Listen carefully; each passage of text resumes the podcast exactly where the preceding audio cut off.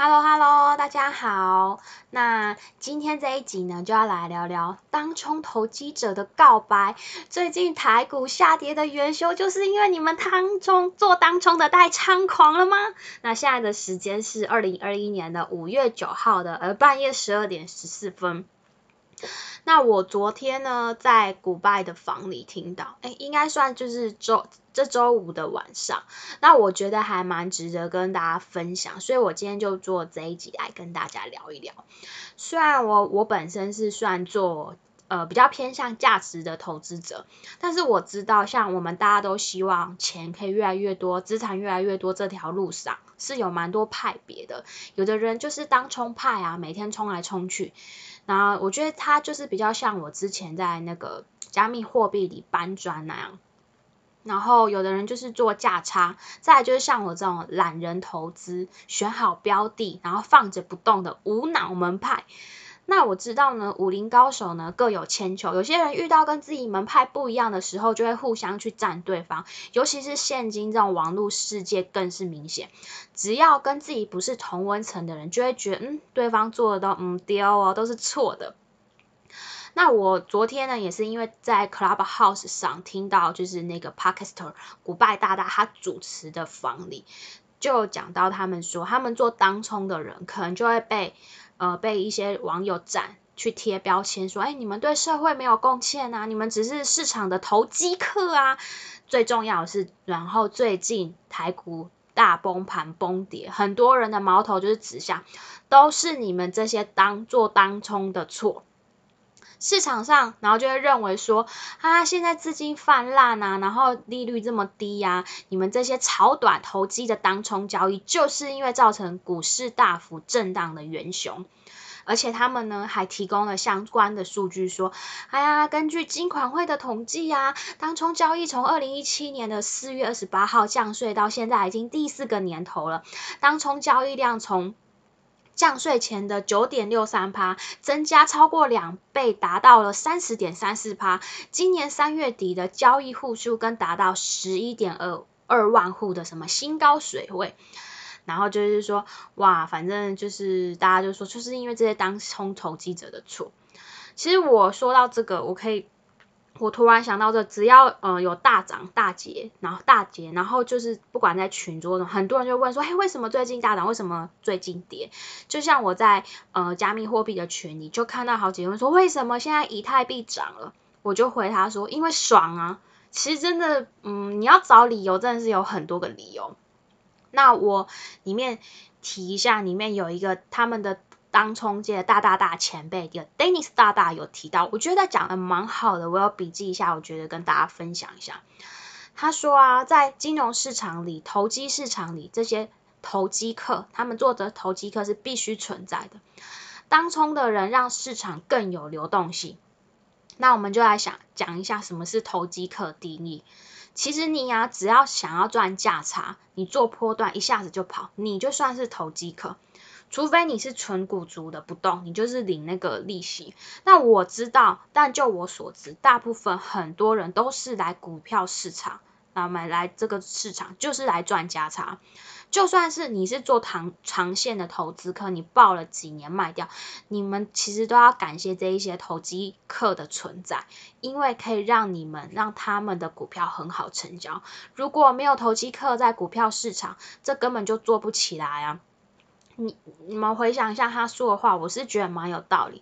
假设你今天想要卖股票，你临时想要卖股票换现金，我们试想一下，如果全世界都像都像我，或者是纯股派买了就不带动，不就不动，就放在那边，那你这样买股票，你你这样买股票，这样卖股票，谁要买谁要卖，那你要如何的快速套现呢？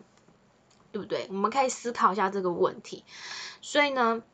就像呃之前新闻呃最近新闻就说啊资深分析师说都是当冲惹的祸，大家可以思考一下，真的都是这个问题吗？